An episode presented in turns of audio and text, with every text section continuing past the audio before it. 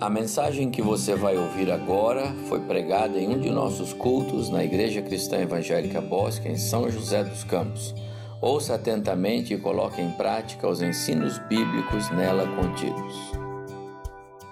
Convido os irmãos para que abram suas Bíblias, carta de Paulo aos Filipenses, capítulo 2 e nós vamos ler os textos que estão aí indicados, os versos que estão aí indicados. Os irmãos podem acompanhar na sua Bíblia. Nós usamos a, a tradução é, João Ferreira de Almeida, nova é, revista e atualizada, não é? Essa é a nossa Bíblia tradicionalmente usamos essa, essa versão.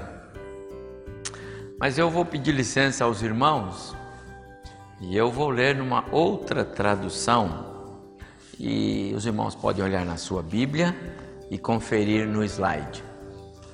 É, esta versão é a NVT, nova versão transformadora, uma, uma versão que eu achei muito interessante com os recursos que a gente tem hoje, não é? Tecnologia, temos na mão, não é? Fica tão bom a gente é, ler textos bíblicos. E tem uns mecanismos que você manda o, o seu smartphone comparar os, as versões e de repente ele traz todas que você tem ali e é tão bom, é tão esclarecedor para nós, não é? Às vezes a, a, nossa, a nossa Bíblia, a versão que temos um pouco mais erudita, ela às vezes nos confunde um pouco. Então eu vou ler e os irmãos acompanham, por favor, na sua Bíblia. Nós estamos dando sequência hoje ao nosso tema. É, Cristo é tudo em todos. E e por isso nós precisamos caminhar na suficiência desse Cristo que é tudo em todos. E, e caminhar na suficiência de Cristo é uma marca de qualidade de uma igreja é, que anda é, de acordo com os projetos de Deus, tá bom? Marca de qualidade, caminhar na suficiência de Cristo, aprender, depender, esperar, confiar, entregar-se. Esta a ideia da, da minha palavra nesta noite. E eu vou ler então algumas passagens para os irmãos conforme eu indiquei. Capítulo 2, verso 1 a 5, primeiro.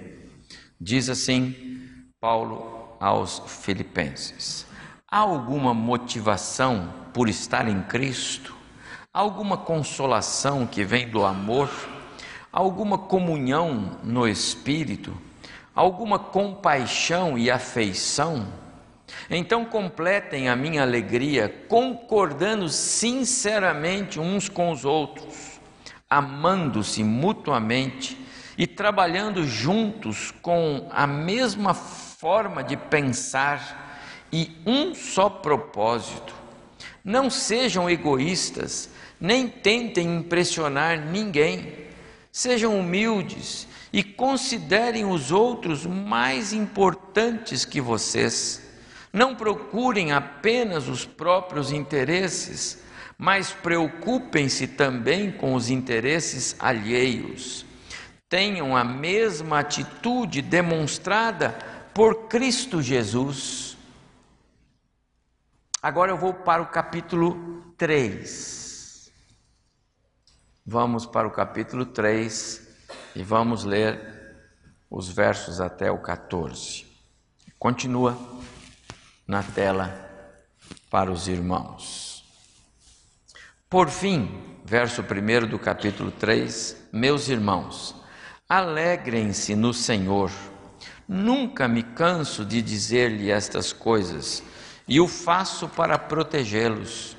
Cuidado com os cães referência que ele faz aos falsos judaizantes que negavam o evangelho e que viviam lá na igreja é, em Filipos. Aqueles que praticam o mal, os mutiladores que exigem a circuncisão, estavam voltando a velhas práticas. Pois nós que adoramos por meio do Espírito de Deus, somos os verdadeiros circuncidados. Alegramo-nos eh, no que Cristo Jesus fez por nós, não colocamos nenhuma confiança nos esforços humanos, ainda que, se outros pensam ter motivos para confiar nos próprios esforços, eu teria ainda mais. Verso 5: Fui circuncidado com oito dias de vida, sou israelita de nascimento, da tribo de Benjamim, um verdadeiro hebreu. Era membro dos fariseus, extremamente obediente à lei judaica. Era tão zeloso que perseguia a igreja. E quanto à justiça, cumpria a lei com todo rigor. Pensava que essas coisas eram valiosas, mas agora as considero insignificantes por causa de Cristo. Sim, todas as outras coisas são insignificantes comparadas ao ganho inestimável de conhecer a Cristo Jesus, meu Senhor. Continua. Por causa dele, Deixei de lado todas as coisas e as considero menos que lixo, a fim de poder ganhar a Cristo e nele ser encontrado. Não conto mais com a minha própria justiça, que vem da obediência à lei, mas sim com a justiça que vem pela fé em Cristo, pois é com base na fé que Deus nos declara justos. Quero conhecer a Cristo e experimentar o grande poder que o ressuscitou. Quero sofrer com Ele, participando de Sua morte, para que de alguma forma, para de alguma forma alcançar a ressurreição dos mortos. Que porção extremamente preciosa é essa de Paulo aos cristãos em Filipos.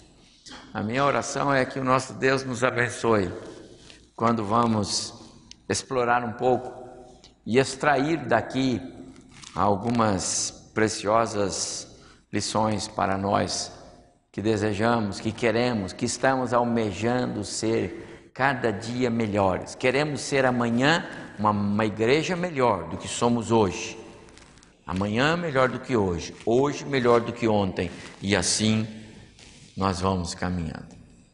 Igreja que caminha na suficiência de Cristo é a igreja que aprendeu a valorizar marcas de qualidade. Vamos só dar um, um pequeno é, é, retrospecto na carta esta carta é muito importante, a carta que Paulo escreveu aos Filipenses. Bem pequena, não é? Quatro capítulos. Ah, uma das cartas que são conhecidas como cartas da prisão. Por quê?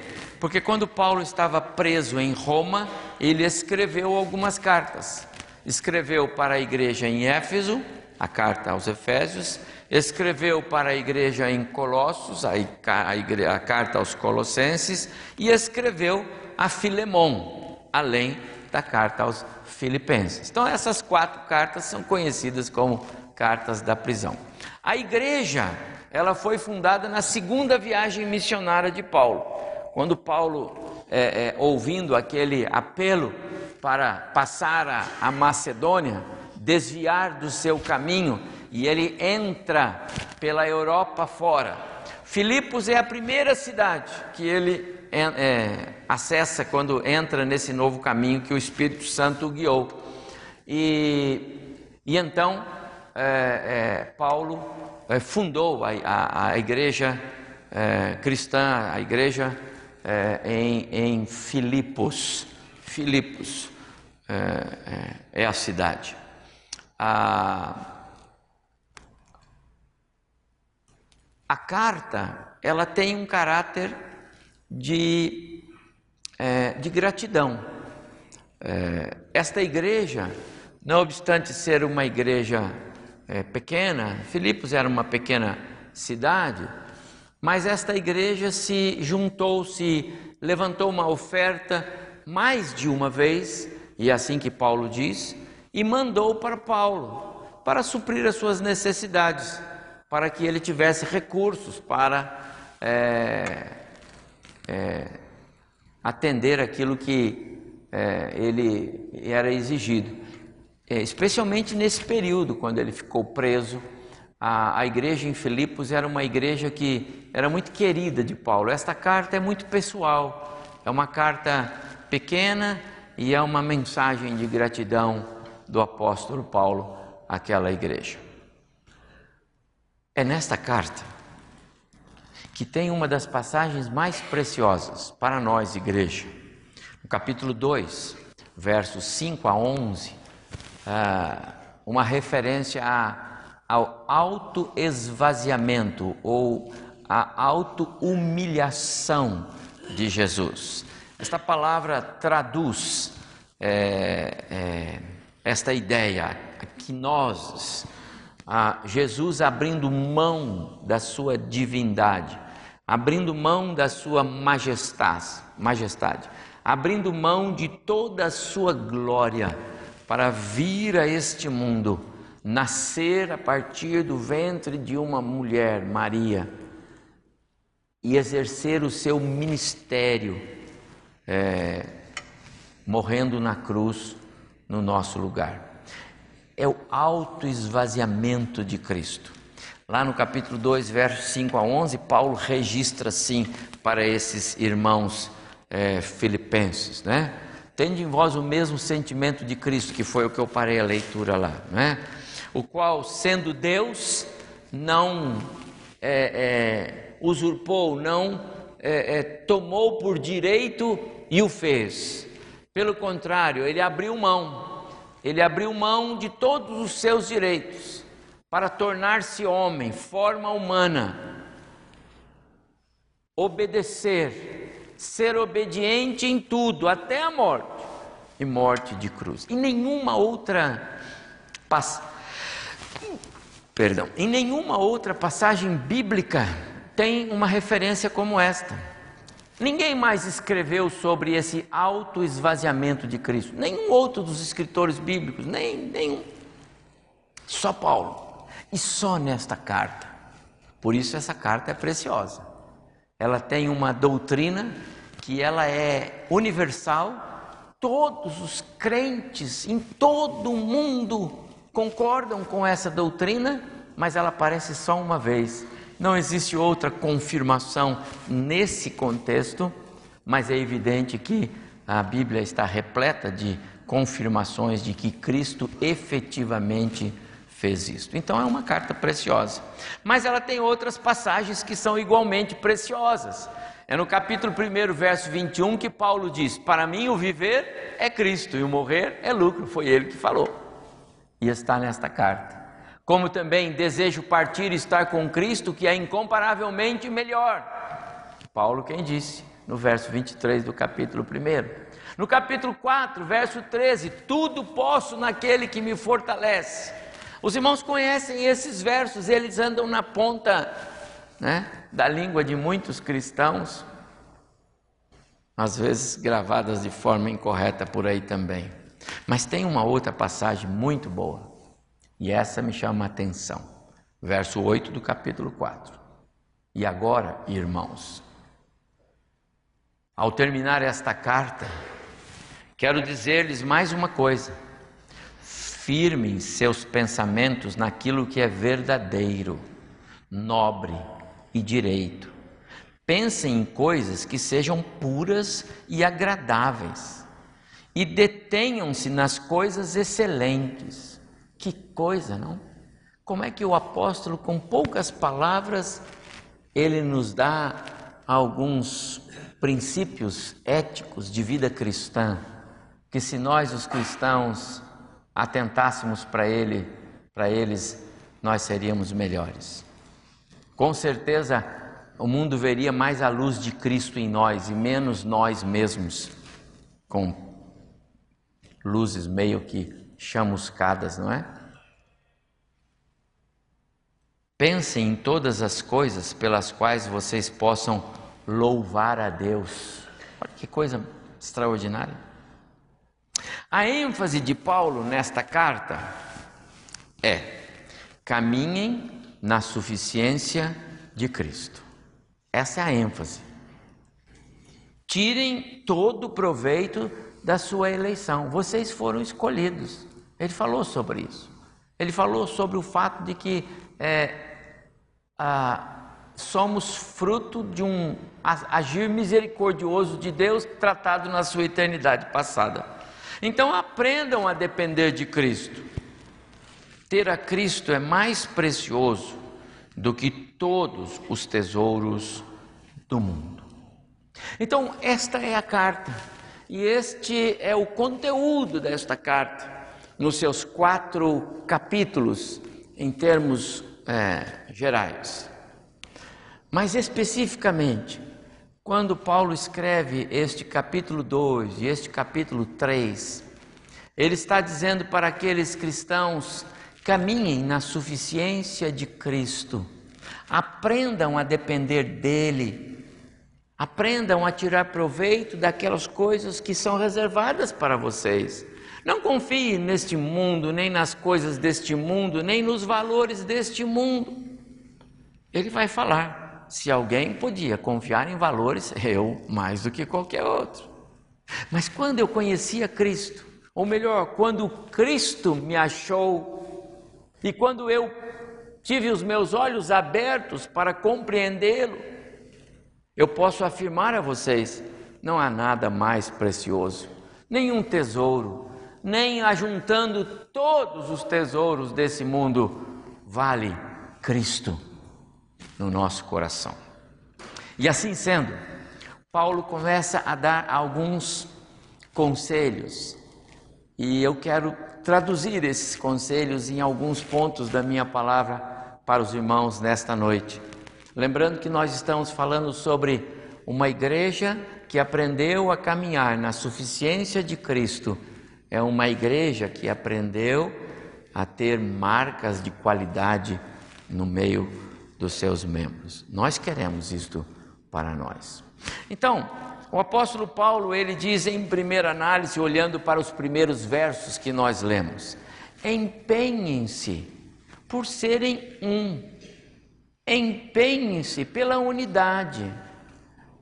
É evidente que nós somos diferentes. É, é, é, é evidente que não vai haver é, unanimidade de pensamentos, de ideias, de gostos, de valores. Alguns valores para mim não são para você e assim vai indo. É, é evidente que o apóstolo Paulo não fala na necessidade de é, todo mundo com a mesma padrão de roupa, todo mundo com o mesmo corte de cabelo. Não, não é essa a ideia. A ideia é muito maior. A ideia é uma unidade que vem de dentro, que traduz aquilo que somos de fato e de verdade, não aquilo que os outros veem. Uma unidade que parte de corações convictos de que são habitados pelo Espírito o Espírito que salvou você é o mesmo que salvou o seu irmão ao seu lado, quem está atrás, quem está na frente, e esse pastor que fala. É o mesmo Espírito.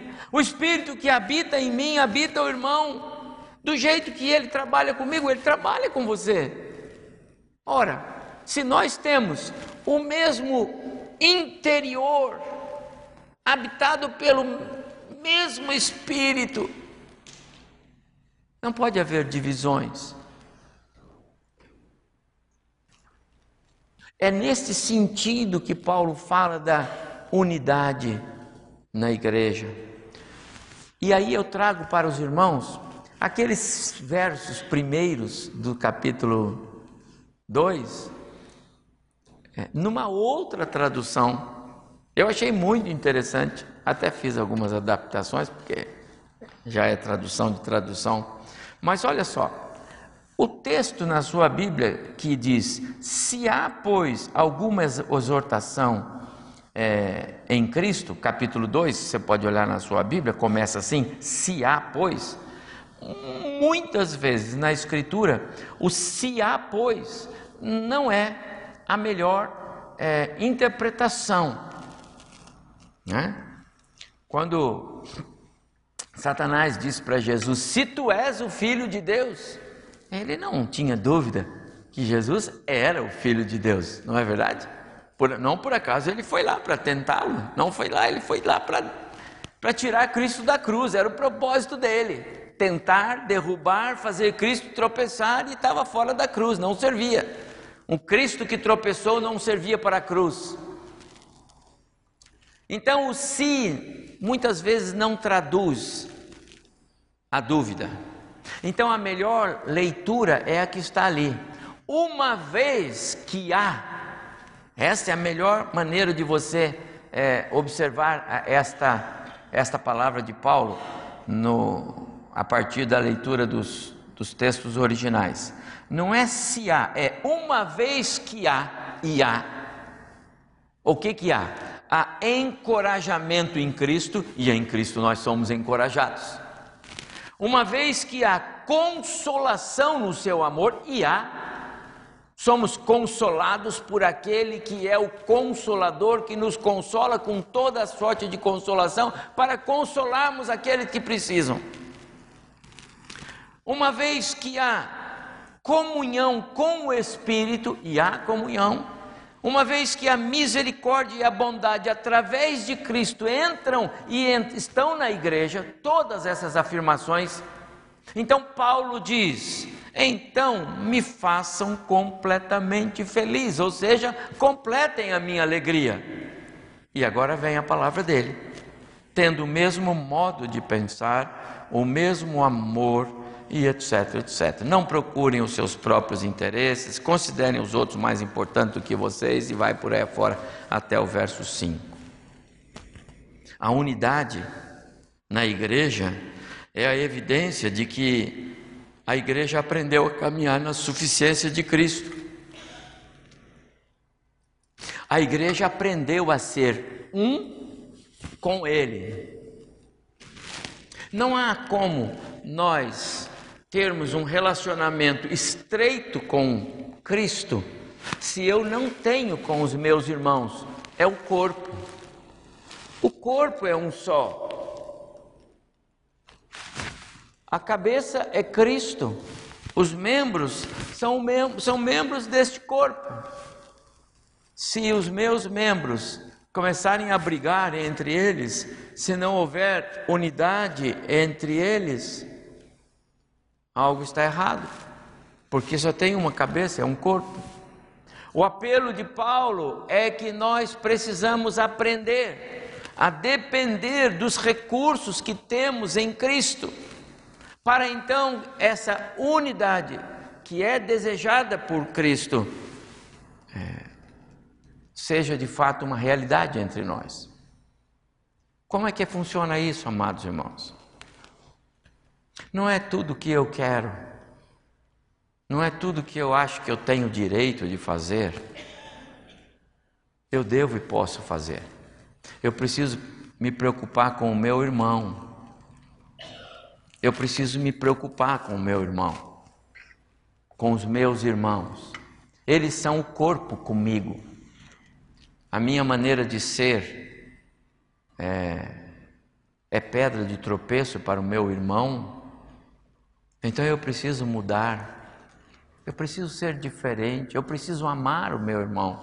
Você já imaginou se numa igreja todos os crentes, indistintamente, tivessem essa preocupação um com o outro, no sentido de realmente serem amáveis, cordiais, fraternos, atenciosos, amorosos no sentido de suprirem as necessidades me preocupa se eu não, se eu, o meu modo de ser não está agradando alguém.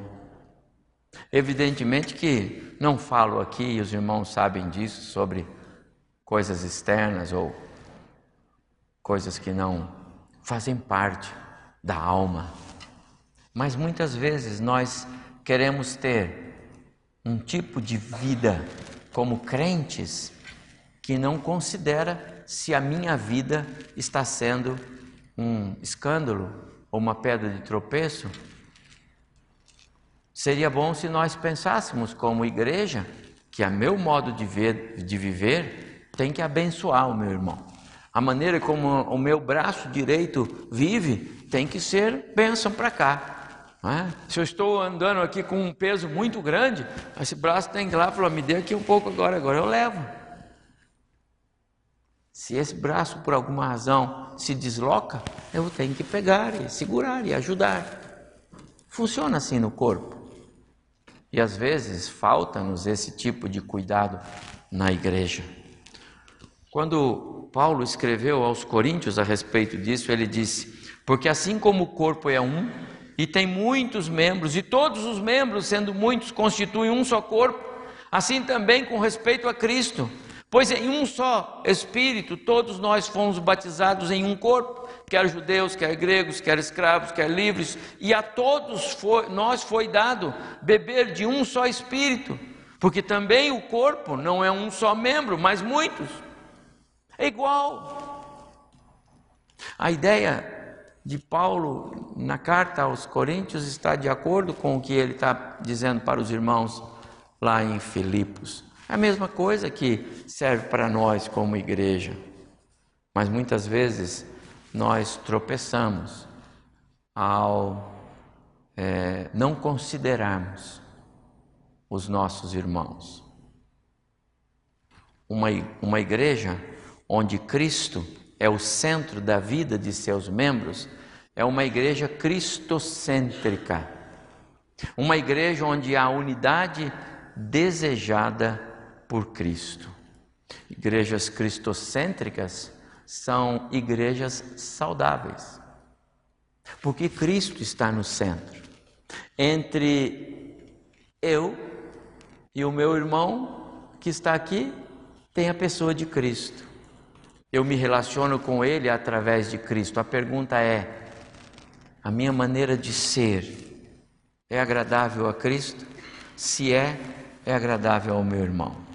Se não é, o meu irmão pode não estar sendo abençoado pela minha vida.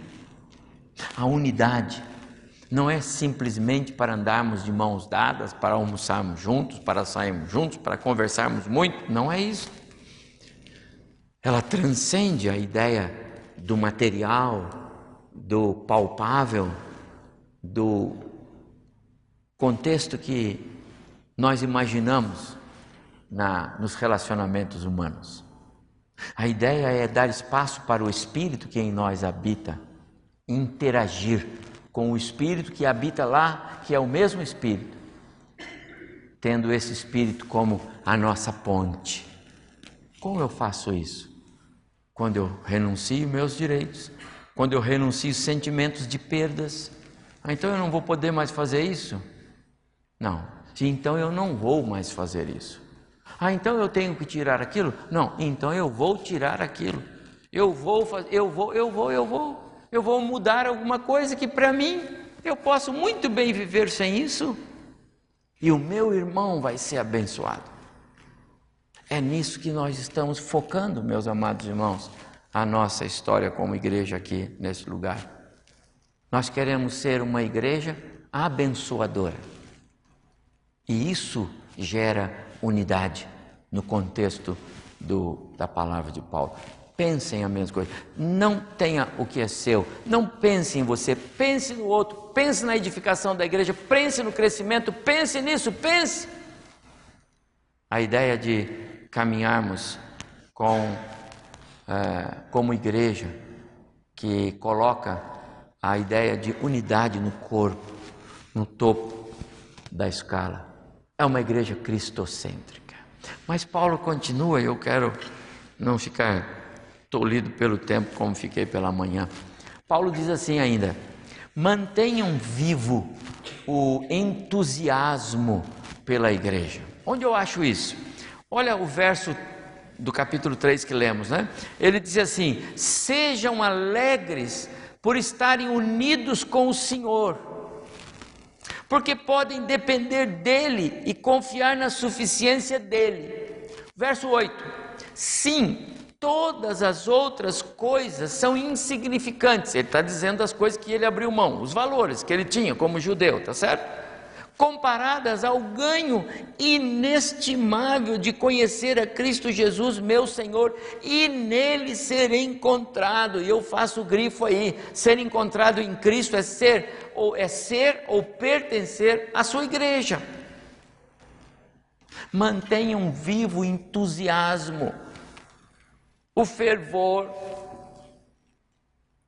Hoje pela manhã eu falei sobre a realidade do Evangelho é, no velho continente, na Europa, que foi o berço do Evangelho e o berço de missões cristãs depois da reforma. Hoje, o Evangelho morreu lá. Morreu. perdeu-se o entusiasmo pela igreja. A igreja passou a ser é, um compromisso de agenda secundário, tem outros na frente. E meus amados irmãos, como irmãos, crentes, membros das igrejas mais variadas, batizados em Cristo Jesus, como eles trocam o dia do Senhor por tantas outras coisas que bem poderiam não ser. E eu quero dizer uma coisa aos irmãos, porque às vezes a gente usa testemunho de outros, não é? Eu, antes de ser pastor, tempo integral, e isso só aconteceu em 2003, já no, no avançado da minha carreira, eu já tinha vencido mais de 35 anos de trabalho secular, não é? Já havia trabalhado aqui no CTA por alguns anos, na General Motors por outros tantos anos. Moramos um período em Pouso Alegre, trabalhando numa empresa lá também. É... E depois por 25 anos na Embraer. E dei aula mais oito anos aqui no Colégio Técnico da cidade. Irmãos, eu não tenho lembranças. Talvez um, dois. É, oportunidades que eu fui realmente forçado a, a não congregar. Eu não tenho essa lembrança. Eu sempre priorizei. Minha família é testemunha disso. Que coisa, amados irmãos. Como hoje nós temos tantos crentes perdendo o entusiasmo pela igreja. E Paulo, ele coloca isso como é, um item de valor, porque sabe, amados irmãos, você sabe quando que é, alguma coisa cria é, força em você? Quando ela começa a, a criar é, é, repetição. Ah, eu já não fui ontem, eu já não fiz ontem, ah, também não posso fazer, e também, e aí vai indo. E aí, quando você vai ver, você já não tem mais aquela paixão, aquele amor, não sente mais a falta do alimento espiritual. Ah, também se eu for lá, eu vou ficar conversando mesmo, não vou escutar nada. É assim. E a nossa vida passa a ser mecânica, vazia, fútil, medíocre que o pastor pregou? Nem sei. E também, se eu sei, não fez diferença, porque é verdade. Entusiasmo. O que é que o pastor vai falar? O que é que a professora da escola dominical vai ensinar hoje? Porque nós precisamos desse alimento espiritual, porque o Satanás ele não, ele não perde tempo e ele não cochila. Amanhã ele vai te pegar no contrapé. E ele vai oferecer coisas e você não tem maturidade espiritual para responder. É assim que funciona. Quando Paulo escreveu aos Efésios, ele diz: Portanto, vocês já não são estranhos e forasteiros. Você não é forasteiro na igreja. A igreja é sua, você é parte. Você é concidadão do povo santo e membros da família, você já é da família. A igreja tem que ser a sua paixão.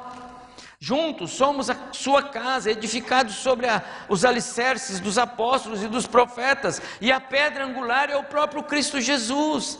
Nele somos firmemente unidos, constituindo um templo santo para o Senhor. Por meio dele, vocês também estão sendo edificados como parte dessa habitação, onde Deus vive por seu Espírito. Olha quanta coisa nós somos enquanto igreja, mas isso funciona enquanto congregamos. Quando nós tiramos a, o, o madeiro da fogueira, não é verdade? Ele vai ficar lá e vai perder o fogo, vai morrer sozinho.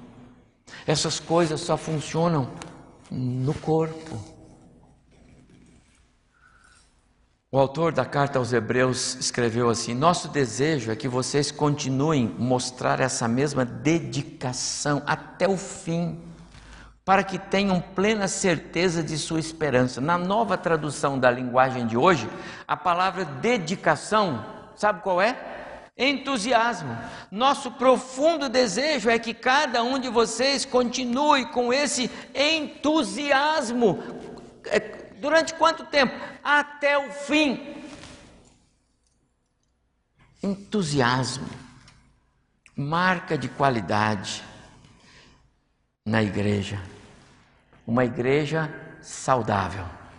É uma igreja onde os membros, os crentes, os congregados, eles mantêm vivo o entusiasmo pela igreja.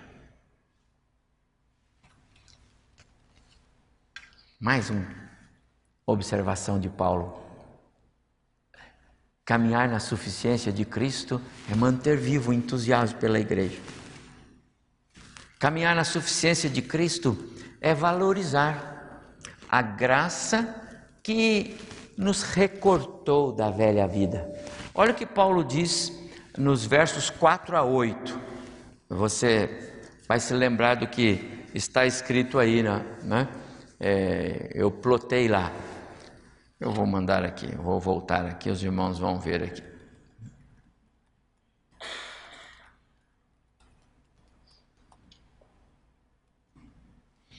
Fui circuncidado oitavo, com oito dias Sou israelita de nascimento, da tribo de Benjamim, um verdadeiro hebreu, membro, era membro dos fariseus, extremamente obediente à lei, é, era tão zeloso que perseguia a igreja, quanto à justiça, então, cumpria com todo o rigor. É, pensava que essas coisas eram valiosas, mas agora as consideram como insignificantes. Verso 8: Sim, todas elas são insignificantes comparadas ao ganho inestimável de conhecer a Cristo. Aliás, por causa dele, de Cristo, deixei de lado todas essas coisas e as considero como menos do que lixo.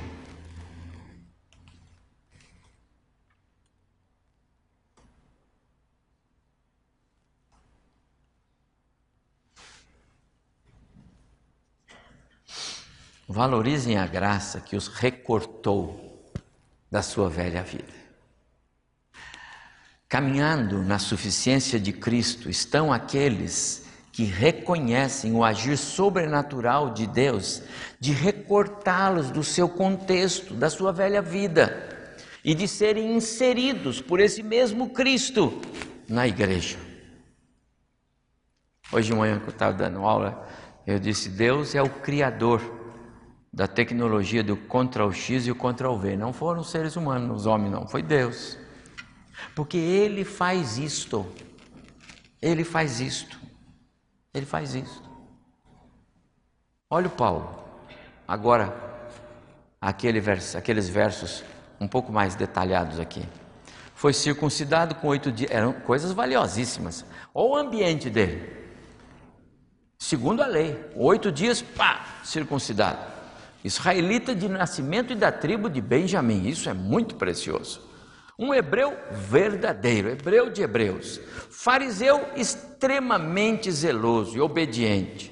Também zeloso no perseguir a igreja. Não, a igreja tem que ser perseguida, afinal, que Cristo é esse? Quem é esse que diz que diz que é filho de Deus? Isso é uma ofensa. E eles foram lá e perseguiram Cristo, e o Paulo mandou muitos cristãos para a cadeia. Pensava que essas coisas eram valiosas, mas são insignificantes. Esse era o contexto de Paulo. Mas qual é o contexto dele agora? Todas as outras coisas são insignificantes comparadas a alguém inestimável de conhecer Cristo Jesus, meu Senhor. Por causa dele, deixei de lado todas as coisas e as considero como menos que lixo, refúgio, esterco, a fim de poder ganhar a Cristo e nele ser encontrado. O que é que Deus fez com Paulo? Ctrl X. Recortou lá do seu ambiente. Ctrl V. Botou na igreja, a igreja de Jesus. E ainda deu a ele um papel proeminente. Você vai levar a minha mensagem aos gentios. Que coisa! Deus é maravilhoso, irmãos. Uma igreja que caminha na suficiência de Cristo é uma igreja que aprendeu a valorizar a graça. Meus amados irmãos, Deus operou um milagre em mim e em você. Se não fosse Jesus, onde você estaria hoje? Se não fosse a obra de Cristo na cruz do Calvário, onde você estaria hoje? Você pode imaginar isso? Mais especificamente, se por acaso Deus não tivesse olhado para você com misericórdia e graça, com o propósito de salvar, definido na eternidade dele, onde estaria você hoje? Por volta de umas quatro da tarde, né, meu bem? Começou um barulho lá na minha casa. Eu não vou voltar para lá hoje, tenho que arrumar outro lugar para dormir. Eu moro ali na Manuel Borba Gato, né? os irmãos sabem. E agora eles aprenderam que a Manuel Borba Gato e a Anchieta, aquela de cima e aquela de baixo, é um lugar ideal para tudo que é comemoração, não sei.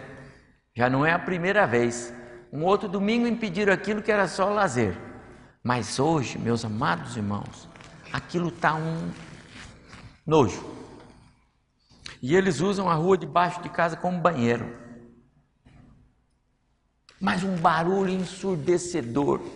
Estão lá bombando.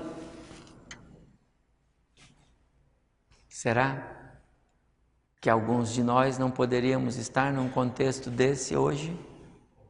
se a graça de Cristo não nos tivesse achado. Mas a graça de Cristo nos achou, não é? E nós estamos aqui cultuando o nosso Deus, livres de todas as os coronavírus que rolam por aí nesses ambientes, não é? Você entende qual é o valor da graça de Cristo na sua vida? Entende o que foi que Deus fez ao cortar você do ambiente onde você estava? Há alguns aqui que a família inteira ainda não conhece Jesus. Estou lá em casa só eu. Você entende o que é essa graça? A você Deus deu conhecê-lo como Deus, Senhor e Salvador. A você Ele revelou Jesus Cristo como o Messias, o Filho de Deus, o Salvador. A você Ele revelou graça, salvador e misericórdia e perdão de pecados. A você Ele deu um passaporte e diz: Você vai para o céu, vida eterna. E ninguém tira isso de você, como Ediane falou aqui, citando Isaías. Isso é graça, meus amados irmãos. Igreja que aprendeu a caminhar, a valorizar esta graça, é a igreja que caminha na suficiência de Cristo, porque é nele, é para ele. Lembra? O Paulo escreveu lá aos Colossenses capítulo 3: não há judeu, não judeu, gentio, cítero, bárbaro, não há escravo circunciso, não há, porque Cristo é tudo em todos. É isso que conta. Eu confio nisto, você confia nisto? Levante as mãos para os céus, os pés ao mesmo tempo e diga: Obrigado, Deus, pela tua graça na minha vida.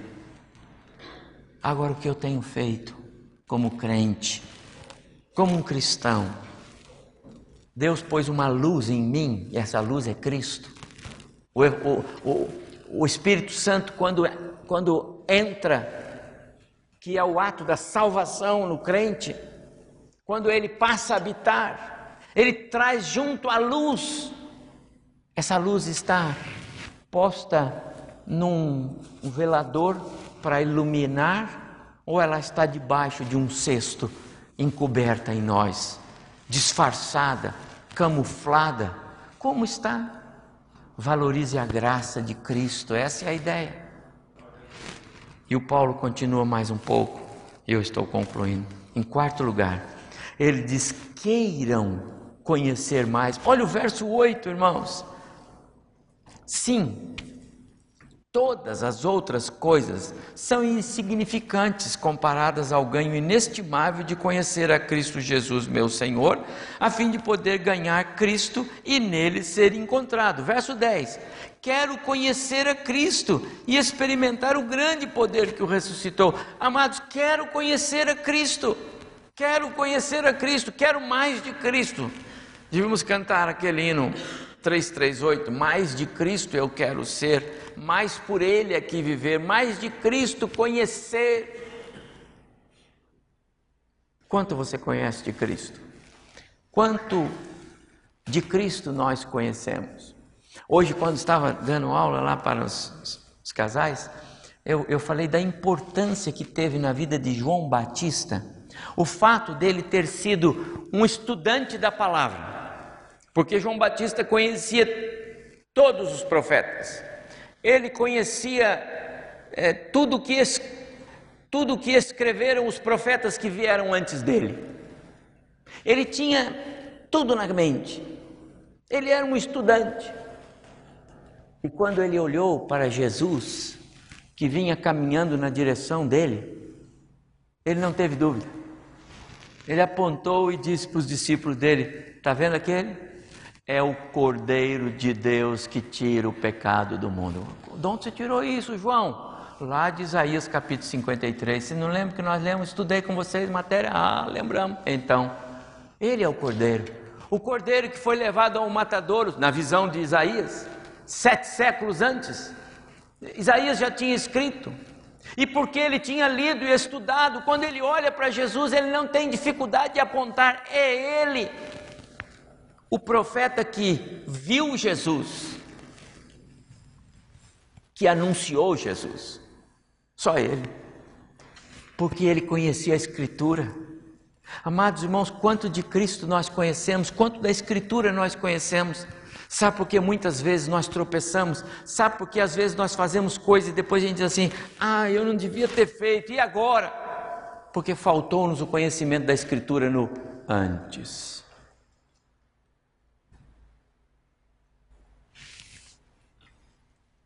Jesus disse para os judeus que o interrogavam, que o interpelavam: vocês erram porque vocês não conhecem a Escritura e nem o poder de Deus. Esse é o problema. Igrejas cristocêntricas estimulam seus membros ao conhecimento de Cristo. E isso traz saúde espiritual à igreja, e isso é marca de qualidade.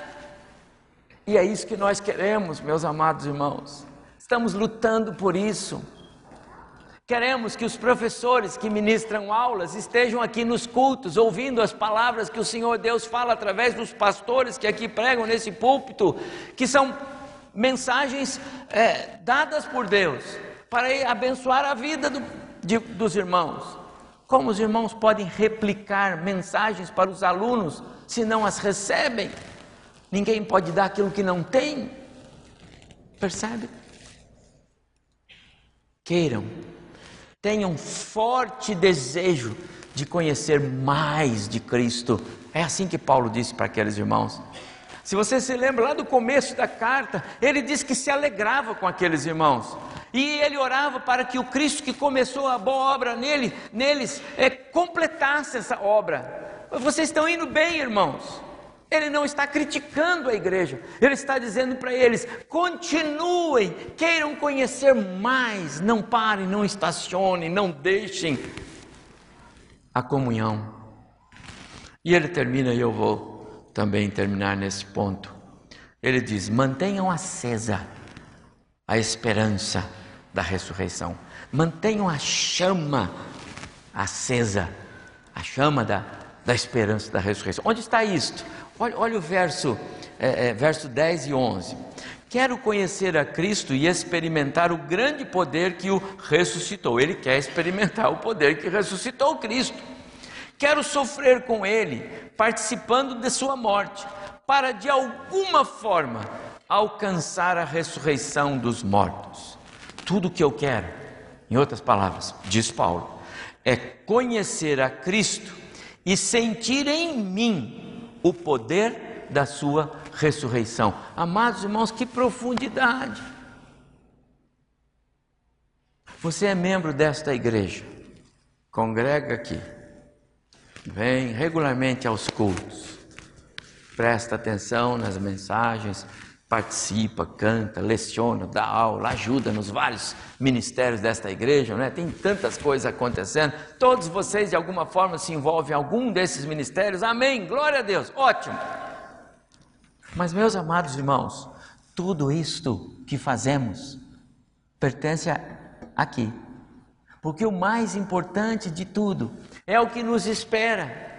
Porque tudo que fazemos aqui como igreja, não obstante ser glorioso e honrar a Deus, mas é feito neste corpo, nesta vida, nas limitações, nos sofrimentos, nas dores, nas dificuldades, na imperfeição, rodeado pelo pecado. Mas um dia, um dia, Cristo vai cumprir a promessa dele. E ele vai levar a igreja, a igreja dele, a igreja dos santos, a igreja dos remidos, aqueles que foram lavados no sangue do Cordeiro, não necessariamente todos que foram batizados. E esta igreja, a igreja dos salvos, dos que nasceram de novo, dos que foram escolhidos e eleitos por Deus, esta igreja vai viver eternamente gozando do benefício da ressurreição. Jesus disse: Ninguém pode vir a mim se o Pai que me enviou não o trouxer, e eu o ressuscitarei no último dia. A promessa maior, amados irmãos, não é a salvação, não é a salvação para continuar aqui, é a ressurreição e vida eterna. Olha, olha o que Paulo está dizendo para aqueles irmãos. Mantenham acesa essa chama. Sabe o que, que isso é, é, é, traz como benefício, amados irmãos? É, isso nos ajuda a tirar um pouco o, o olhar deste mundo. Quando a gente fica muito fixo no, no, mundo e nas coisas que estão, os benefícios deste mundo, a gente perde um pouco da visão do céu. O autor bíblico diz assim: é melhor estar na casa onde há luto do que na casa onde há festa. Porque na casa onde há festa, a coisa rola por ali mesmo. Não se pensa no céu, não se pensa na morte, não se pensa. Mas lá na casa onde há luto, a gente pensa na eternidade, a gente pensa nas, nas coisas que vão vir. E nós precisamos disso. Inconsequente aquele que não pensa. É como a parábola que Jesus contou: não está preparado e o noivo veio. Então, a recomendação de Paulo para nós é: mantenham acesa, vocês foram escolhidos, vocês foram salvos, vocês são a igreja, vocês pertencem ao Senhor. Então não percam de vista o maior benefício, e ele fala sobre isso, que é participar na sua morte, e nós já participamos quando morremos para o mundo para então sentir em nós o poder da ressurreição. Amado irmão, que coisa extraordinária. Se Jesus voltar agora, e ele pode voltar hoje, e pode acontecer, já, e pode acontecer. Se Jesus voltar agora, todos nós que aqui estamos e que já fomos alcançados pela graça salvadora, seremos transformados para encontro com o Senhor nos ares, conforme Paulo escreve aos Tessalonicenses. Mas os mortos, os mortos, eles vão ressuscitar. Ressuscitar os corpos. Os corpos. A alma não, continua. Já está viva, mas o corpo vai ressuscitar. Que corpo? O corpo o corpo celestial, o corpo não perecível, o corpo espiritual. Se há corpos naturais, há corpos espirituais. Se há corpos perecíveis, há corpos que não perecem. Jesus ressuscitou e ele chegou lá e se mostrou para os seus discípulos. Está me vendo aqui? Eu estou aqui, põe a mão aqui, eu estou melhor, sou eu, está vendo? Vamos comer um peixe aí, Pedro, vamos comer um peixe. E ele entrou e não precisou de abrir porta, esse é Jesus. Esse corpo é espiritual, esse corpo é eterno. Ele é o primeiro e o único até agora. Ninguém tem o corpo igual a Jesus, só Ele. Ele é, ele é as primícias. Para então nós irmos no mesmo caminho. Essa é a esperança nossa. Minha esperança é a sua. Nós temos que esperar nisso. Eu falo sempre, não são os nossos cemitérios, por mais bonitos que sejam aqui, que são ao nosso endereço final? De jeito nenhum. E mesmo que sejam só ossos, um dia eles vão ouvir o comando do Deus que tem autoridade no mundo dos mortos. E ele vai chamar todos. E haverá ressurreição de corpos. A grande dificuldade da, de gregos. É, os, os filósofos, a ciência, é, eles têm grande dificuldade, mas Paulo diz assim: Eu espero para ver o poder da ressurreição, é tudo que eu quero. O apóstolo Paulo não falou isso, amados irmãos, como um sonhador, ele não falou isso como um louco. Ele falou isso inspirado pelo Espírito Santo, movido. O Espírito soprou nele. Escreve assim, Paulo. E Paulo escreveu: Tudo que eu quero é conhecer mais, mais, mais, mais Cristo e sentir em mim o poder da ressurreição. Que coisa! Sentir o poder da ressurreição. Você tem essa esperança, meu amado irmão? Uma igreja que caminha na suficiência de Cristo, ela tem esta esperança. Devemos nos agarrar na suficiência de Cristo nunca acrescentando nada a ela, nem dela retirando coisa alguma, disse John MacArthur. Eu gosto muito de citar este pastor. Tudo o que recebemos de Deus vem através de Jesus. Deus não fala conosco por outros meios. O autor da carta, aos, da carta aos Hebreus, ele diz: Havendo Deus outrora falado de muitas maneiras aos pais pelos profetas, sonhos, visões.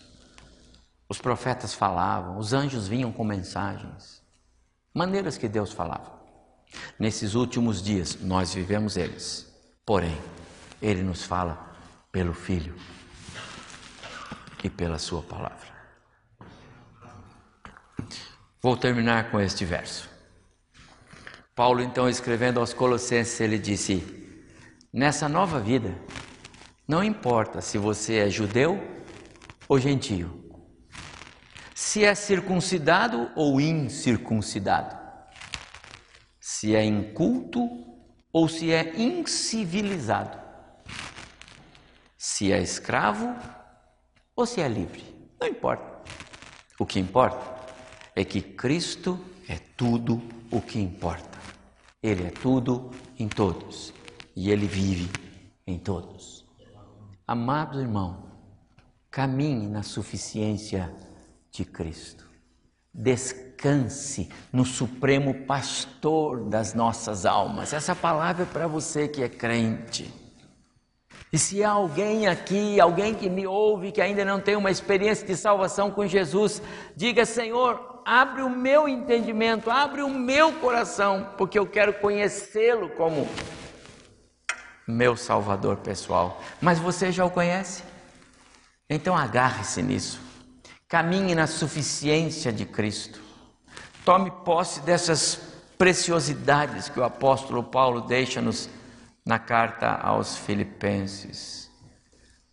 Deus quer abençoar a nossa vida e o fará.